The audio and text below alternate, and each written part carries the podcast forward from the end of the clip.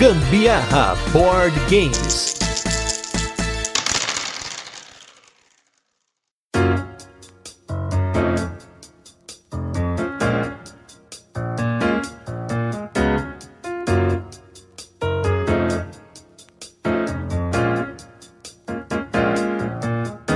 Fala galera, beleza? Aqui é Gustavo Lopes, Gambiarra Board Games, hoje com a continuação do tem dado em casa que eu gravei aqui com o pessoal do Pesado ao Cubo para que a gente coloque para vocês indicações e muitas dicas de como começar nos jogos pesados, né? Se você não ouviu esse cast, volta aqui no nosso feed e ouve a primeira parte no qual a gente discute um pouquinho sobre o peso dos jogos, como começar em jogos mais pesados, falamos um pouquinho dos family games e quais são os, alguns dos family games que já podem começar a esse gostinho de jogo pesado e depois nós partimos para os Ameritrashes e também os Eurogames médio para pesados ou mesmo jogos que não necessariamente sejam médio para pesados, né? Porém, são jogos que introduzem elementos presentes em jogos mais pesados. Eu estou aqui com o Cirus, com o João e com o Mário do Pesado ao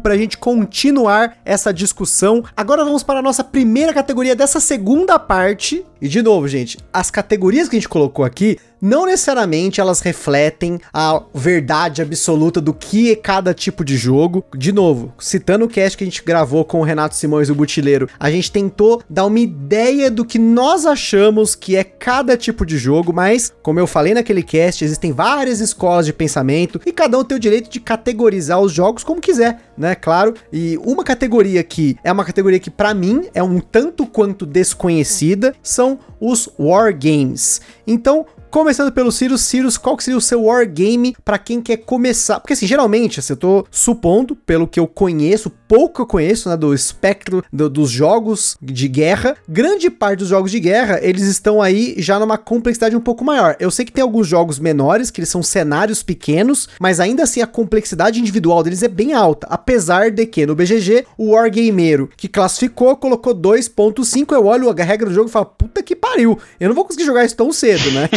então, antes de entrar na, no mérito de quais jogos, do top de cada um, gostaria de entrar na discussão da ideia de wargame. Boa, justamente boa. a discussão que a gente teve aqui, eu e o João, quando a gente estava falando sobre isso, né? É porque aparentemente existem duas categorias de wargame dentro do mundo dos jogos tabuleiro. Tá? Isso ao longo do tempo meio que foi se dividindo, foi se assentando e tudo mais. E hoje, se você entrar no BGG e você colocar lá wargame, a categoria wargame no BGG, ele diz que são jogos que demonstram de alguma forma ações militares militares, tá? Ele vai te fazer ações estratégicas, táticas, do escopo operacional de coisas militares, relacionadas a militar. Então você vai mover unidades, você vai recrutar unidades, você vai fazer combate com essas unidades, tá? O BGG singularizou isso nessa categoria. Nessa categoria você encaixa uma cacetada de Ameritrashes de conflito, nessa categoria você encaixa alguns joguinhos de skirmish, tá? Não entenda joguinhos no sim, sentido sim. negativo, tá? Que que é mas jogos mais simples de skirmish, que é, por exemplo, o Memoir 44 e o Battle Lore, tá? Que são aqueles jogos um contra um, com umas unidades ali, e que você controla essas unidades com cartas de ação. Não sei se vocês já jogaram, mas o, tanto no Memoir quanto no Battle Lore, você tem uma mão de cartas e cada carta ela vai ativar uma seção do tabuleiro, tá? Então ele vai dizer assim: ative três unidades na seção esquerda. Aí você vai na seção esquerda, escolhe três unidades e ativa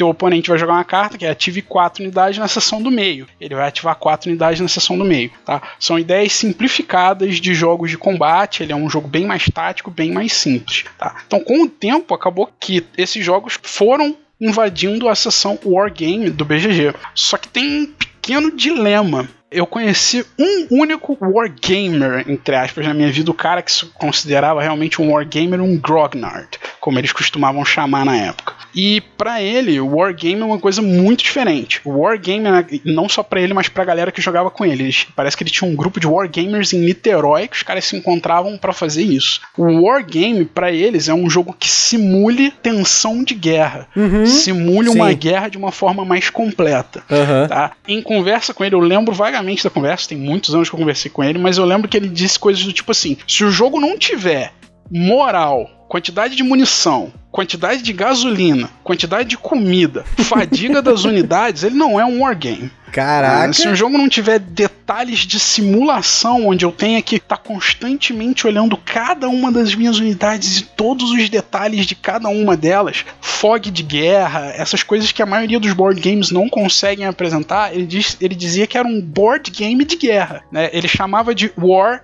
game seria o jogo de guerra, e Wargame, que seria o, a, as duas palavras juntas, que seria uma categoria à parte. E uma curiosidade muito interessante que ele me contou na época é que ele chamava muito board gamer para jogar Wargame com ele. E a maioria dos board games não gostava de Wargames era uma categoria que a galera não se adaptava. O lado oposto também era verdade. Os wargamers que jogavam com ele, eles jogavam board game igual minha mãe joga. Ela vem aqui em casa, ah, vamos fazer alguma coisa? Vamos jogar um jogo? Ah, pode ser, vamos jogar um jogo. O Wargamer, ele topa jogar um board game, mas ele topa pelo pode ser. Ah, vamos passar o tempo, não tem nada melhor para fazer.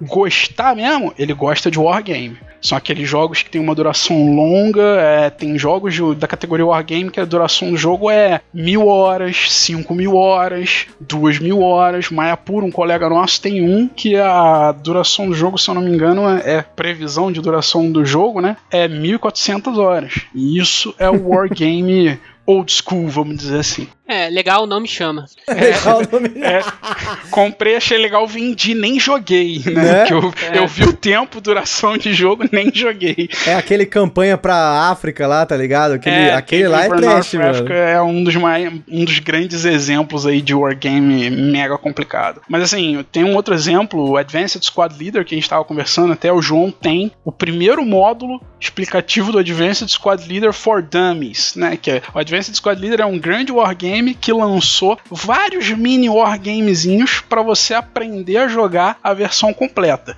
Então é ele, Starter Kit. É, Starter Kit. Então ele tem o Advanced Squad Leader Starter Kit Infantry. Você vai aprender tudo sobre infantarias. Aí ele tem o Mechanized Unit. Você vai aprender tudo sobre Mechanized Units. Aí ele tem o Resources. Você vai aprender sobre comida, combustível, munição. Aí ele tem outro que é o de artilharia. Você vai aprender todas as regras de artilharia. Cada um desses caras tem um manual de regras com umas 30 páginas. E no final, se você quiser jogar o completo, o original, você tem que juntar todas essas regras e fazer uma mega campanha com todas essas coisas. E é um negócio gigante, um mapa enorme. É um fichário, né? O, é um o, fichário, o livro de regra inteiro é um fichário, são uns 250 é, páginas. É, são uns 250 páginas. E ele lançou esses módulozinhos pequenos para você aprender cada pedaço como se fosse um board game. Se você pegar o Infantry, você consegue jogar ele numa sessão de 3 horas mais ou menos e ele tem 30 páginas de regra.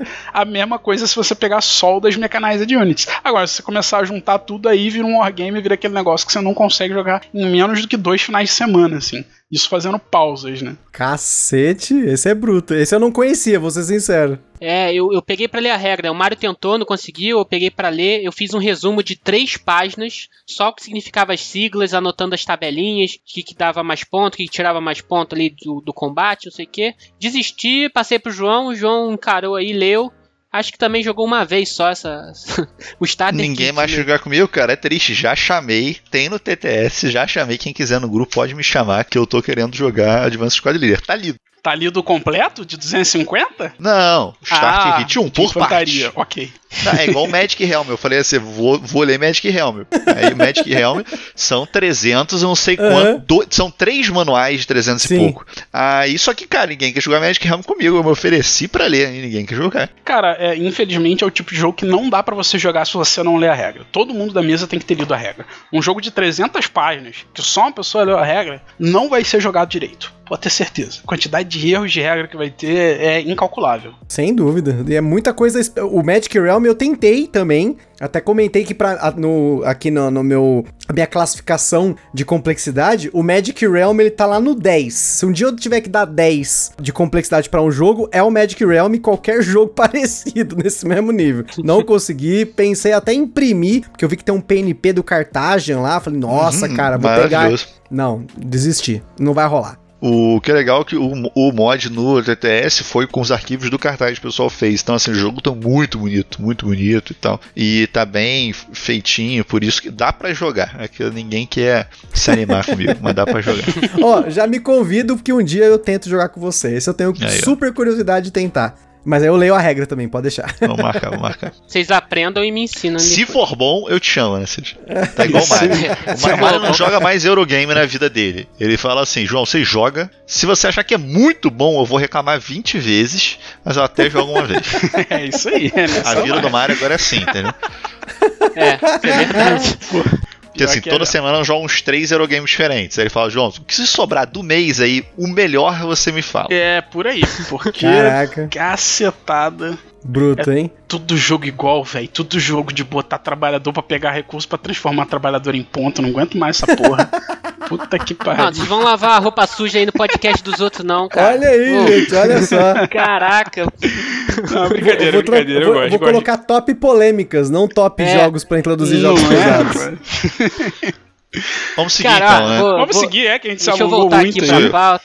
É, o Wargame pra mim é uma categoria que beira o é legal, mas não me chama. Porque pra mim o Wargame tem que ser é um jogo que tem terrenos diferentes e movimentos, é, o seu movimento da sua peça, da sua tropa em determinado terreno vai custar pontos de movimento diferentes. Então você vai movimentar na Knight. planície, na estrada, no barro, sei lá, numa ponte, no rio. Isso vai custar movimentos diferentes. Então isso pra mim se enquadra já no wargame. Você também tem a distância que seu cara tá do alvo, o tiro, ele vai percorrer muitos metros, muitos quilômetros, vai ter uma penalidade, ou você tá no alto, você vai ter um benefício pra acertar. Então isso pra mim é um wargame, e eu nunca joguei wargames muito pesados. Eu joguei dois, e eu acho que o mais introdutório desses que eu joguei se chama Tide of Iron, de 2007. Ele tem peso 3.5. Ele tem um charme ali no jogo, porque ele tem miniaturazinhas ali, soldados.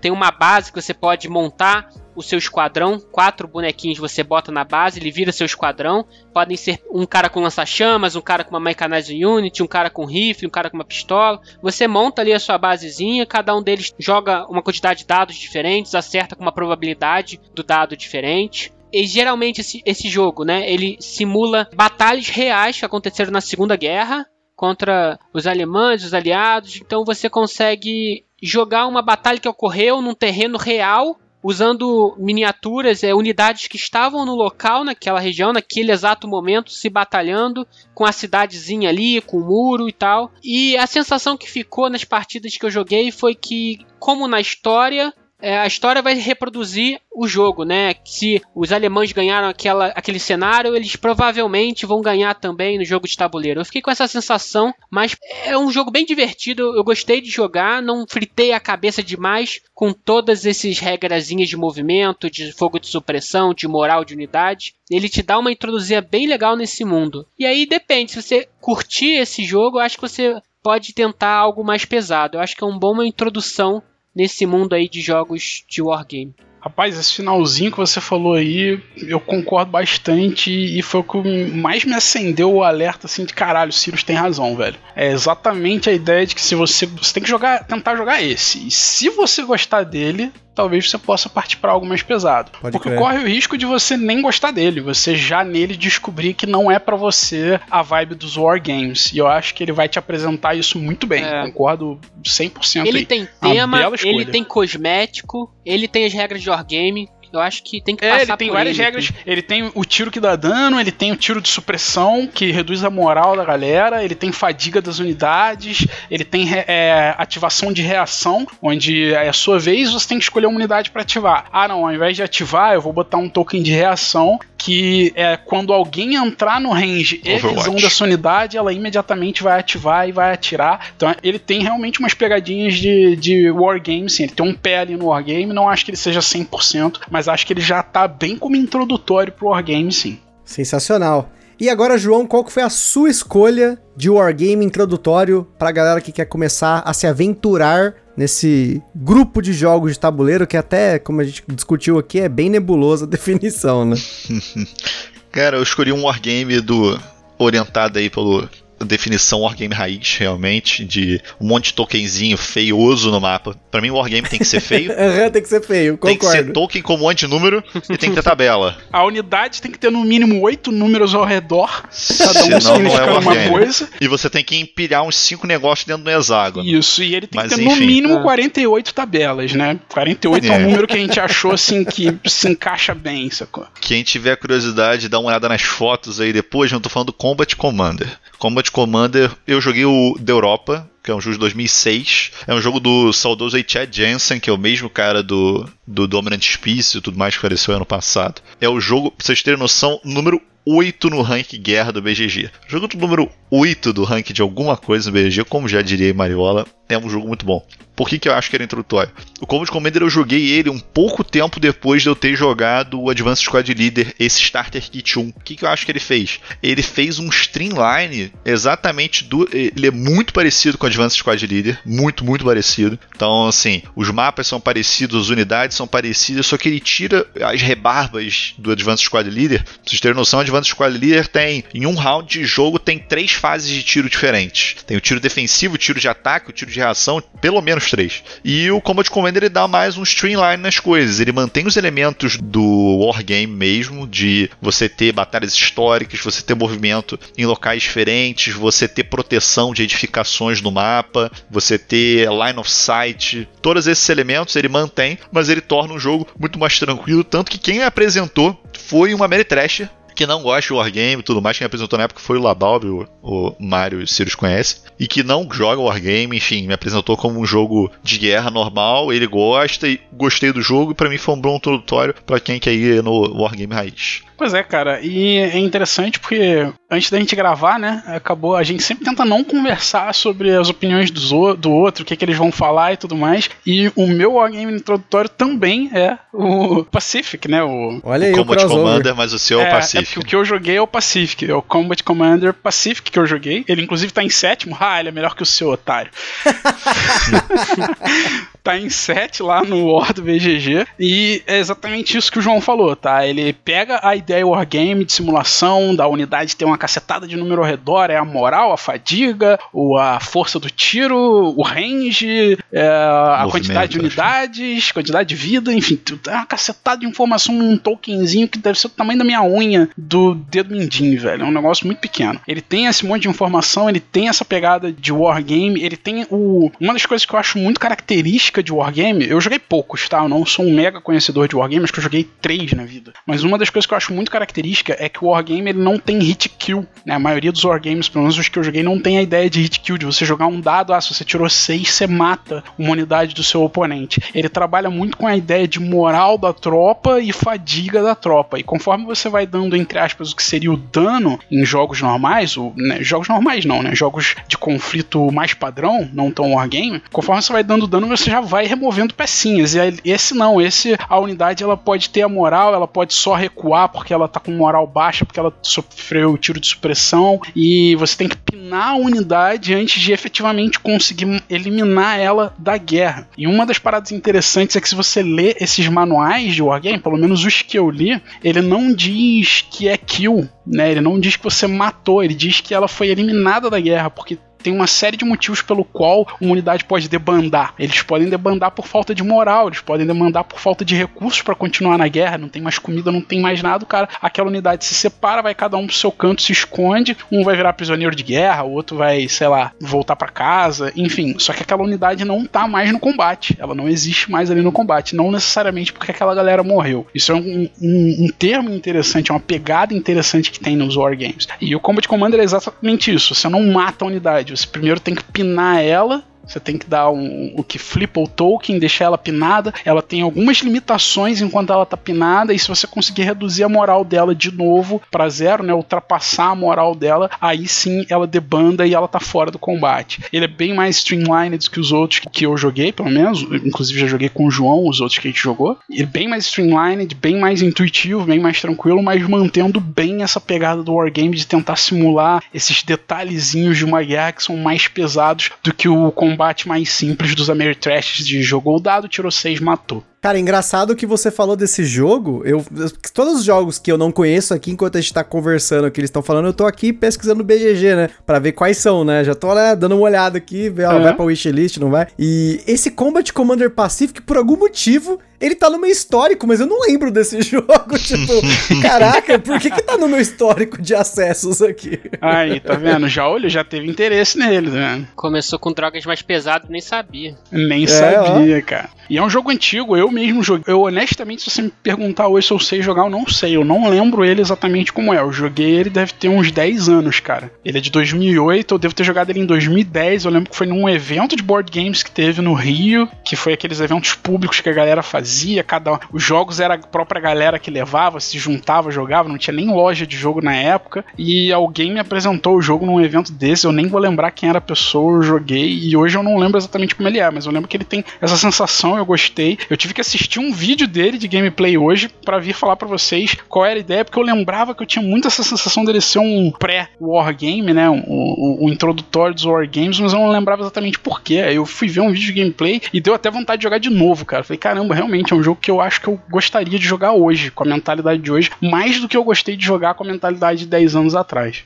Até achei curioso, porque ninguém aqui falou Twilight Struggle, hein? Olha só, hein, gente. Ó, será que Twilight Struggle não é Wargame raiz, mas é Wargame? Será? Agora eu tô. Pois é, ele se encaixa na definição nova de Wargame. Nova não, né? Na definição uh -huh, atual de Wargame ali do, do é. BGG, ele se encaixa. Uhum. Mas, como o João falou, pra, parafraseando o João, eu fui tentar pesquisar um mais na, na definição antiga, a definição dessa galera Wargame mais hardcore, a galera uhum. que não joga board game, só joga Wargame. Aí acabei ficando pelo Combat Commander meio. Sucesso, não, mas é. Realmente, olhando aqui no ranking do BGG, acho que dos Wargames com cara mais raiz feia, com aquele. Com os cara médio, a, a linha de, de visão e tudo mais, acho que esse aqui é o mais perto que tem. É, pois é, pois é. Também não vou recomendar pro pessoal um jogo que eu não gosto, né? Isso é um fato. Pois é, pois é, isso é fato. Eu ia falar um jogo que não é bom, mas aí vai ter muito comentário. Olha aí, ó. Recomendar jogo que não é bom, tu é especialista, João. Puta que pariu.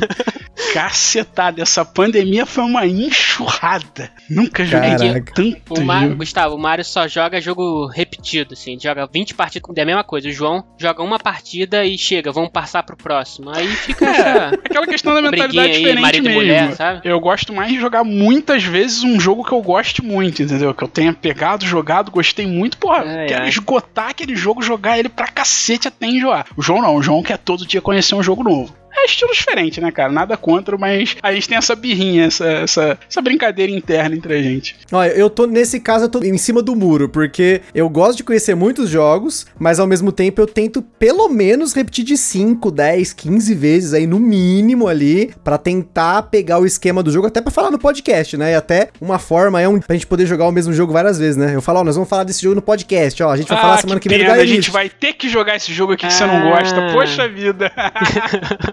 tá vendo esse jogo horrível que você não gostou e que eu adorei?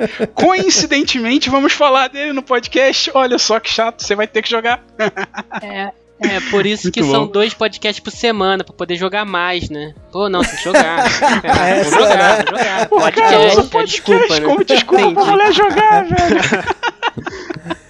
Muito bom.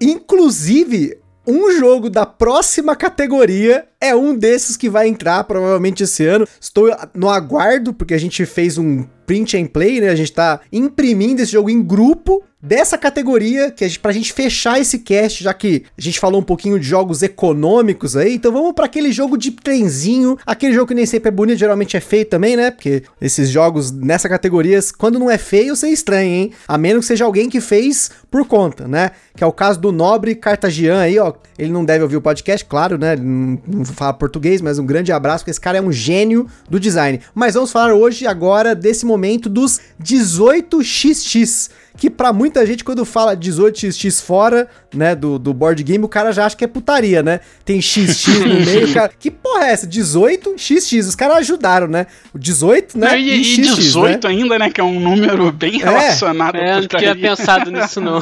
tinha não, né, Sirius? Uhum. Deixa eu ver o histórico aí do teu não. Google Chrome.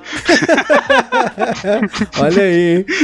Então, assim, 18xx geralmente, para quem. É, muita gente fala, né, que é o passo depois do euro, quando você quer começar a pegar umas drogas mais pesadas, você vai pro 18xx. Então ele é um bracinho econômico do mal, né, dos trenzinhos aí, dos colocação de peças ali e tal, de especulação, enfim. Cirus, qual que seria o seu 18xx pra galera aí que quer começar nessa categoria tão específica, tão nicho dentro do nicho?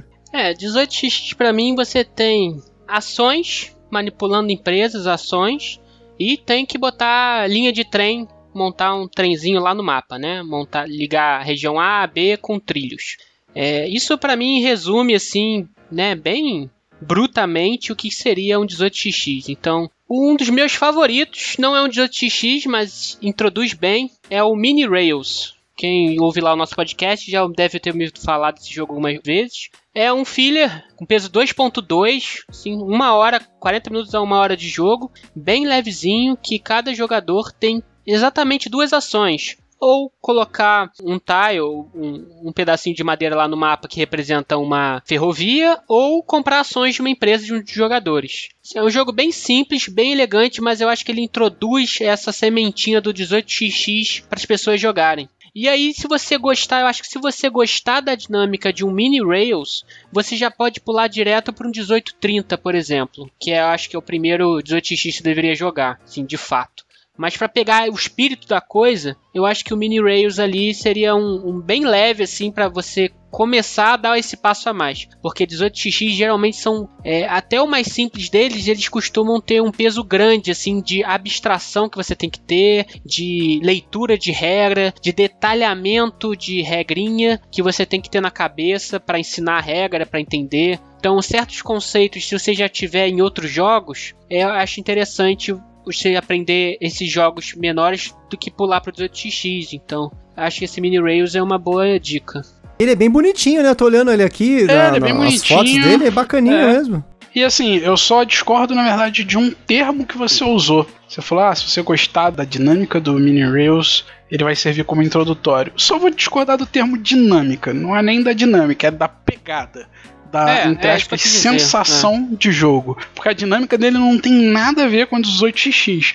Por outro lado, eu concordo contigo, que primeiro você tem que gostar dessa ideia de jogo, onde a pegada do jogo é você tentar pegar, é, comprar ações das empresas que estão valendo mais, mesmo ela não sendo a sua empresa, né? O 18x e o Minirail, eles têm essas características onde você é dono de uma empresa ou mais, você pode ser dono até de duas, três empresas, e nem sempre você quer comprar ações das suas empresas porque nem sempre elas vão ser as mais valiosas. Então, às vezes, você compra ações da empresa do seu adversário, você quer apostar nele, ou você vai jogar estilo João, que o João sempre só compra ação das empresas dele mesmo. ele nunca varia. Né? E ele, então, o Mini Rails ele já te apresenta essa pegada de tomar decisão de quais ações comprar, de será que eu vou jogar melhor ou será que a ação que a empresa do João que vai jogar melhor e eu deveria comprar as ações dele. Isso é bem bacaninha nele e essa pegada é que ele vai te trazer bem de um jogo leve ali, mas do que você vai encontrar muito similar no 18x. É, e eu acho que uma virada de chave que você tem que ter para jogar um 18xx é essa companhia é minha, mas ela não é minha, né? Eu estou gerindo ela para fatores de jogo, mas se ela for mal ou bem, eu posso ganhar o jogo. Eu comprando minha ação, ou a ação do Mario, ou a ação do João, é o que importa no final das contas. É a valorização do seu investimento. Então você às vezes pode estar indo muito bem, as pessoas comprando várias ações suas, você falha a sua companhia de propósito para eles perderem dinheiro. Então não é que é seu, ela está sendo sua, você está gerindo ela, mas não significa que aquilo é o seu jogo, né? É, seu ela é jogo é uma transcende ferramenta o controle sua, né? Para você utilizar para tentar alcançar. É, eu acho difícil você encarar isso, sabe, logo de cara tem uma sutileza aí que você precisa ter para jogar jogos desse gênero, né? E só com costume mesmo. Eu acho que esse é, é um detalhezinho legal nesse tipo de jogo do 18x. Eu concordo, é muito comum as pessoas em jogos de onde há compra e venda de ações, né, o Panamax, o Mini Rails, 18x, é muito comum a pessoa querer comprar a própria ação e tentar ficar valorizando a própria empresa para comprar mais das suas próprias ações. É, é, mais intuitivo até, né? Você sempre acredita mais em você e tal, mas é muito interessante quando você consegue absorver a ideia desses jogos e perceber que não é nem que você joga mal, mas você pode propositalmente querer que a empresa do outro vá melhor, porque às vezes é mais fácil comprar ações do outro do que comprar as suas mesmas e fazer uma força terrível para que a sua empresa fique mais forte. Deixa o cara gastar a força dele fazendo a empresa dele ficar forte e você só se aproveita com a ação fácil, que é comprar as ações dele. Só que isso realmente não é tão óbvio, não é tão instintivo de você olhar de cara assim é. numa primeira partida. O João que é grande fã de econômico e de 18x aí, quero ver a opinião dele. É, vamos lá, João, quero ver a sua recomendação. Qual que vai ser o jogo para introduzir nesse mundo dos 18xx? Então, cara, tentei separar realmente um, um jogo que é 18x, né? Realmente um jogo completo. Que assim, quem for mergulhar, um pouco você falou, Gustavo, quem for mergulhar tem que estar ciente de onde vai. Então não, não acho nem que é, que é tanto evolução a partir do Euro, acho que é um estilo, particularmente assim, eu gosto dos 8x, eu não sou aficionado por os 8x, mas gosto de conhecer principalmente 8x diferentes. E a grande vantagem dos 8x por ser um sistema é que você conhece um, você consegue explicar a regra do outro só falando, ah, é parecido, é baseado nesse, que normalmente é baseado em um dos dois iniciais, e muda isso aqui. Inclusive os manuais dos 8x normalmente a última página é isso. É, se você jogou o tal 18xx, o que, que tem diferente? E eles, inclusive, fazem isso. E a minha sugestão foi o seguinte: que assim, existem 18xx que são extremamente complexos, baseado também no que o Mario falou do Wargame. Por exemplo, um que está na minha lista aí dos próximos é o 1817. 1817 ele foi relançado agora, mas ele originalmente 2010 fizeram com uma artezinha nova e tudo mais. Ele é de 360 a 540 minutos. E o que, que ele tem de diferente? Ele tem uma lógica econômica muito mais densa, assim, ele tem é, mercado futuro, tem variação de, de mercado de acordo com o interesse dos jogadores. Tem, o mercado dele é muito mais complexo e tem mais de 20 empresas no jogo. É uma coisa muito maior. Então o que, que eu pensei assim, ah, uma coisa que eu consiga fazer introdutório. Primeiro, vou chamar um pouco aí para o nosso lado, que é o, os 8XX que está sendo lançado em nacional do Renan, que é o 1890, Plano Nacional de Viação. Me surpreendeu muito positivamente quando eu joguei. Qual é a ideia? Eu acho que o Plano Nacional de Aviação, ele é exatamente, o, é o objetivo do Renan quando fez o jogo, é ser um introdutório. Até porque quem joga 18x, se for jogar, até comentei isso com ele, se for jogar o jogo dele não vai gostar porque ele tem uma o 18x ele tem classicamente quem conhece um pouco do jogo ele é muito punitivo principalmente 1830 que o Sirius falou é um que eu não recomendo para a primeira partida apesar de que alguns lugares recomendo porque todas as partidas de 1830 que eu tive acho que eu tenho umas 10 partidas de 1830 acabou com algum jogador quebrando e isso acho que é uma sensação muito frustrante para o jogador que vai começar a jogar um estilo de jogo. É assim, o jogo foi desencadeado porque você perdeu com zero pontos. Fora, assim, as outras coisas. Então ele é muito, muito punitivo. O, o 30 especificamente. E os outros, 18x em geral, ele tem muito o que a gente chama de train rush, que, que, que, é uma ação de um jogador vai desencadear uma coisa no jogo que vai dar uma pernada nos outros jogadores. Ele tem muito isso, ele é um econômico muito agressivo. E o 1890 do Renan, ele tirou esses aspectos do jogo, ou deixou eles muito mais suavizados, de maneira como eu falei. Eu acho que quem gosta dos 8x não vai gostar, porque vai achar o jogo muito frouxo. Até vai comentar isso, Renan, cara eu vi que foi a tua pegada. Assim, para mim é muito frouxo, mas porque eu já joguei os outros, eu gosto dos outros jogos. Mas eu acho uma excelente introdução ao jogo que as pessoas vão conhecer as dinâmicas principais. E se gostarem, ah, quer uma coisa mais agressiva e tudo mais, segue aí os outros jogos da linha mais clássicos. Então fica aí a minha recomendação: 1890 Plano Nacional de Viação. Olha aí, que inclusive deve sair esse ano, né? Segundo a Meeple sim, BR, sim, tá sim. programado, hein? Esse tá na minha listinha aqui também.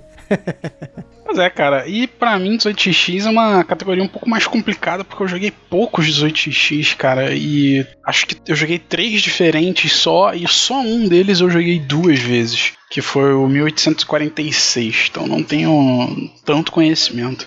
Dos três que eu joguei, eu joguei o 30, o 89 e o 46. Dos três que eu joguei, eu achei o, 40, o mais rápido e o mais clean de todos em regras me corrija se eu estiver enganado, mas ele tem todas as características dos 18x, que é montar os trilhos, comprar novos trens, comprar ações dos outros jogadores, final de jogo ou quando alguém quebra ou quando os trens acabam, de um determinado nível de trens, compra e venda de companhias também, quebrar companhia, etc. E ele é o mais curto, se eu não me engano, de todos eles. Tá? Ele é o que dá para fazer uma partida mais, mais acelerada. Que eu acho que é um, um ponto importante quando você está querendo entender ainda uma, um tipo de jogo, né? Uma, categoria de jogo. É jogar os mais curtos para você entender qual é a pegada, absorver as regras, para depois que você já tá mais por dentro ali do que ocorre naquele tipo de jogo, você ir para os mais pesados dele. Então, por mim, fica o 1846, apesar de, como eu falei, eu ter jogado ele só duas vezes, os outros só uma vez, eu não sei se é tão relevante assim. Eu não tenho tanto conhecimento de 18x, tenho que admitir. Particularmente, acho 46 uma boa pedida em geral, porque ele é mais focado naquela família